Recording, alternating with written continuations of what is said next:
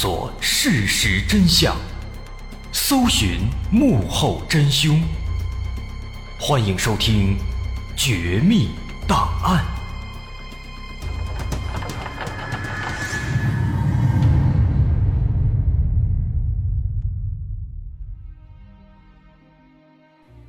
还原事实，探索真相。欢迎继续关注《绝密档案》，我是大碗。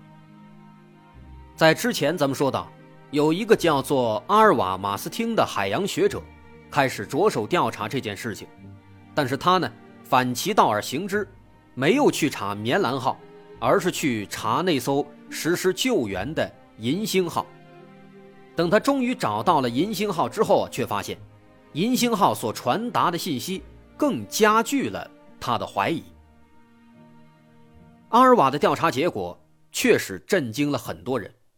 他的确找到了银星号，但是严格来讲，他找到的这艘船又不是银星号。实际上啊，没有一艘船叫银星号，倒是有一艘船叫银星公园号，它的简称是银星号。所以那艘银星号指的就只能是银星公园号了。这的确也是一艘美国船只，是一艘普通的商船。它在1943年建成下水，后来又在1945年更改了国籍，成了一艘巴西的船只，并且还改名了，改名叫做圣塞西利亚号。此后，它一直在巴西到印尼之间来回航行。所以说呢，这艘船从它的航行路线来看，确实有可能经过事发的海域。但是问题在于，在事发的一九四七年，银星号已经不存在了，取而代之的是圣塞西利亚号。既然银星号已经变成了圣塞西利亚号，为什么在棉兰号的所有新闻报道当中，却依然使用？银星号的老名字呢？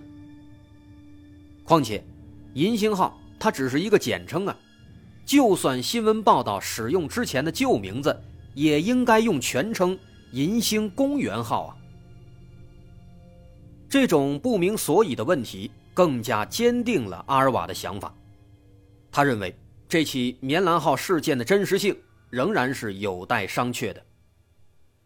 于是。除了那本《南海的死亡之船》的可靠性，银星号的存在与否就成为了这起事件当中的第二个疑点。其实啊，如果我们仔细研究这件事儿的诸多细节，也能发现其中还有很多的不合理之处。最多的槽点就在《南海的死亡之船》这本书里。比如，书里说。之所以查不到棉兰号的信息，是因为它属于军方的船只。这种说法本身就是错的，因为哪怕是军舰，也需要经过船级社的认证和入籍评定。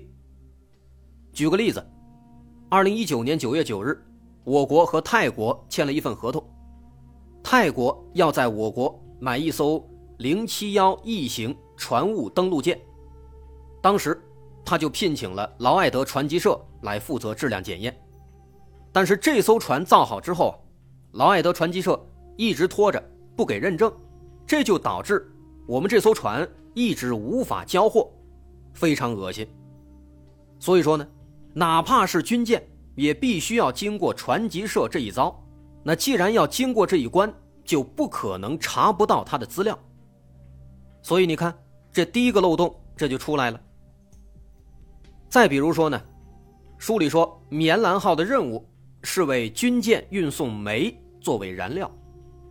这种描述啊，说明这本书的作者肯定对军武方面的知识不了解。要知道，军舰在很早期的时候确实是用煤做燃料的，但在二战时期，军舰的燃料早就已经换成重油了。在那个时期，只有一些民用船只。还用煤做燃料，所以说呢，这个情节那就是一本正经的在胡说八道啊！如果这事儿发生在一战之前，那可能还能说得过去。不仅如此，这个作者对历史好像也不大了解。说这个棉兰号的任务是给军舰送燃料，那棉兰号呢是荷兰的船，所以它肯定是给荷兰的军舰去运送燃料的。但是我们想一想啊，在事发的1947年，二战已经结束了，都结束了，你还送什么燃料呢？不需要了。我们退一步讲，就算二战还没结束，但实际上荷兰。早在一九四零年，就在五天之内被德国打败了。都已经被打败了，他哪还有机会在太平洋上到处开军舰呢？那就更谈不上让棉兰号去给运送燃料了。所以不难发现啊，棉兰号的事情本身是否属实，现在不好说。但是这本《南海的死亡之船》里面，它相关的描述啊，肯定是在编故事。基本可以肯定，这个作者是在对棉兰号的事件进行二次创作，但是没想到作者自己的知识不够全面，反倒是留下了不少的漏洞。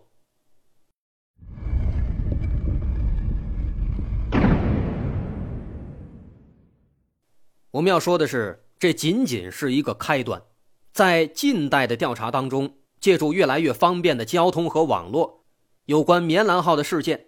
还有人发现了更多的问题，这其中最重要的要说到两份报纸。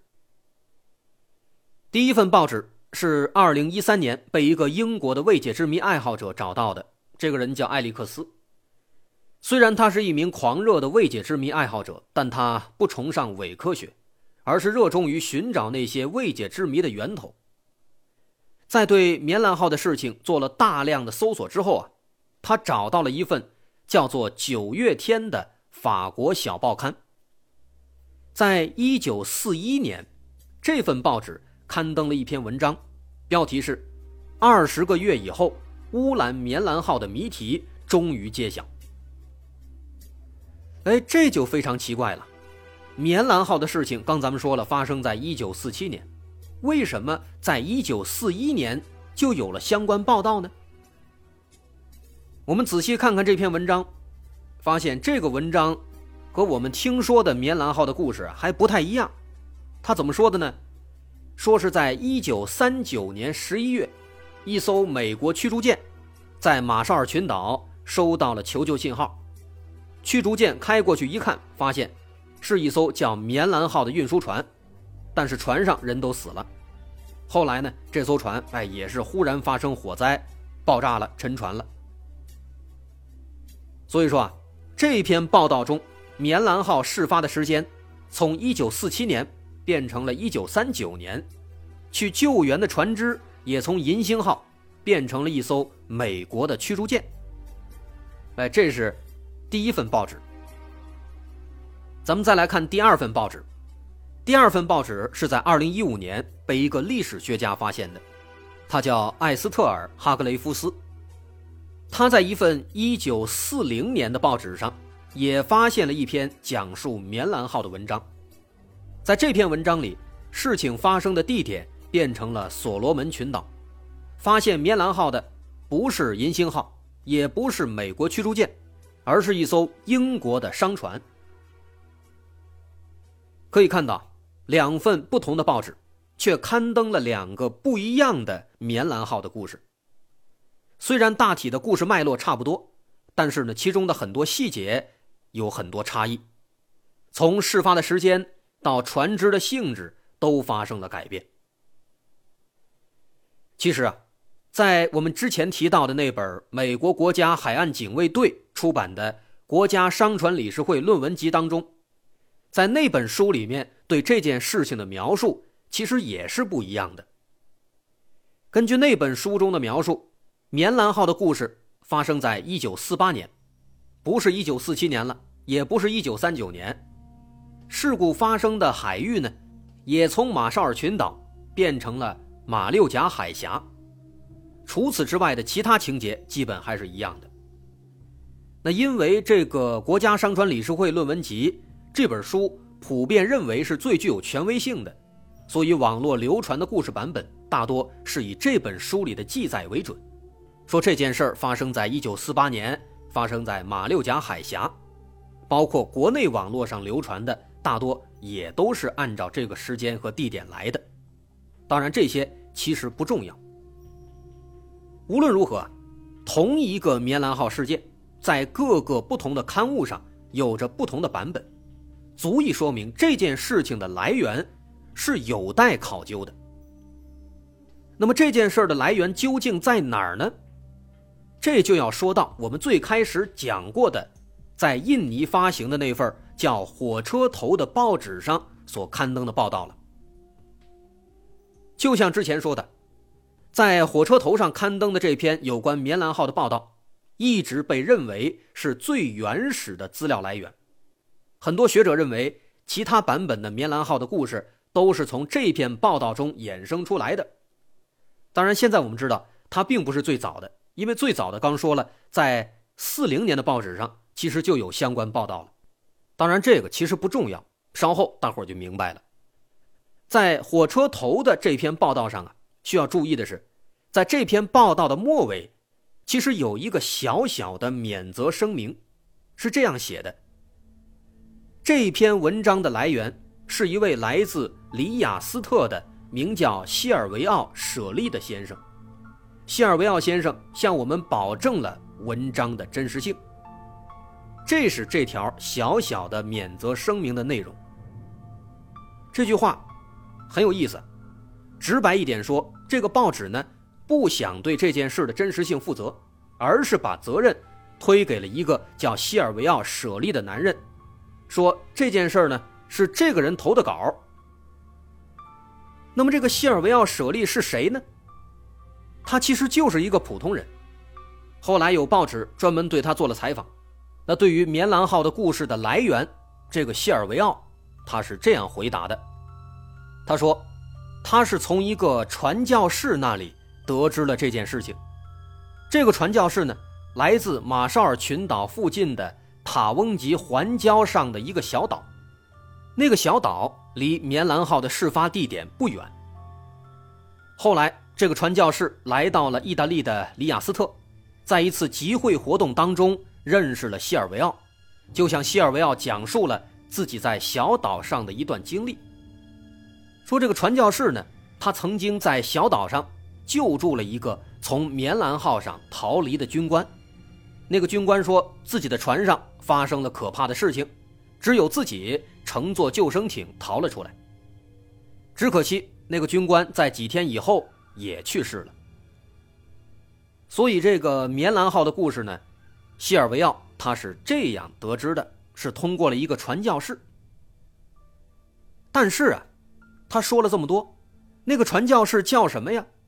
希尔维奥却表示自己和他就只是一面之缘，不知道对方叫什么。这不扯淡吗？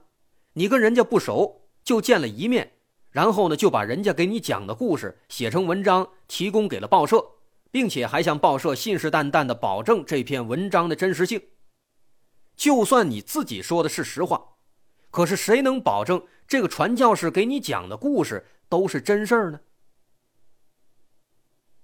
不过，既然现在知道了这篇文章的消息来源，那么后面其实也就好查了。有人对这个西尔维奥·舍利的名字做了检索，结果发现啊，很有意思，这个人好像非常热衷于棉兰号的故事。